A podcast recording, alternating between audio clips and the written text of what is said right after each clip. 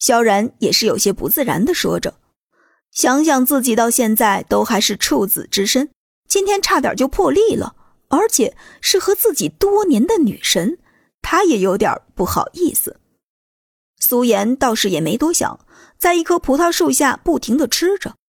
小姨子夏清心则是安安静静的坐在一旁吃芒果，她心中有些醋意，毕竟两个人那么一大早就消失了，看他们俩的样子，应该是干了什么不为人知的事情。几个人正悠哉的吃着天然的水果，这时候，一个吊着一条蛇的无人机已经悄无声息的接近了过来。没错，五个亿的任务已经达成。现在已经要为他们增加剧情了。由于树林隐蔽，根本没人看到那台无人机。将蛇放在树林里，无人机又悄无声息的飞走了。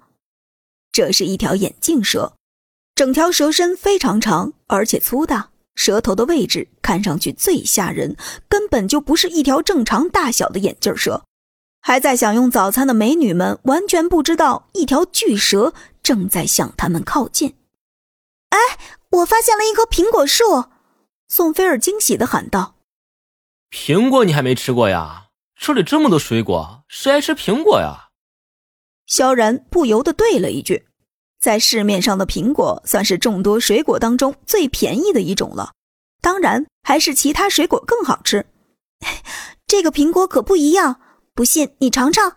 说着，宋菲儿站在那棵树上，摘下一颗苹果，便朝着萧然扔去。萧然根本没看到这个苹果砸到他的头上，弹到了空姐何媛的身上。何媛捡起地上的苹果，上去就咬了一口，嗯，真甜。何媛刚说完，萧然紧接着就大喊了一嗓子，这一声让所有人都提心吊胆的朝这边看过来。刚咬完一口苹果的何媛也是一脸懵，看着大家全都看向了自己，便朝着周围环视了一圈，这才发现地上的草丛中正有一条大蛇朝着他爬了过来。啊！一声尖叫过后，何媛直接把手中的苹果砸在那条大蛇的头上，然后撒腿就跑。不砸还没事儿，这么一砸，那条蛇的身子直接立了起来。光是立起来的上半身就已经有半个人多高了，这下所有人都算看得一清二楚了。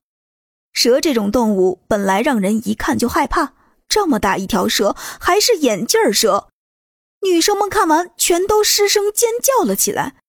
以何源的速度，根本跑不过如此大的一条巨蛇。站在树上的萧然瞅准时机，拽下一个大香蕉，直接跳下去，朝着那条大蛇就砸了过去。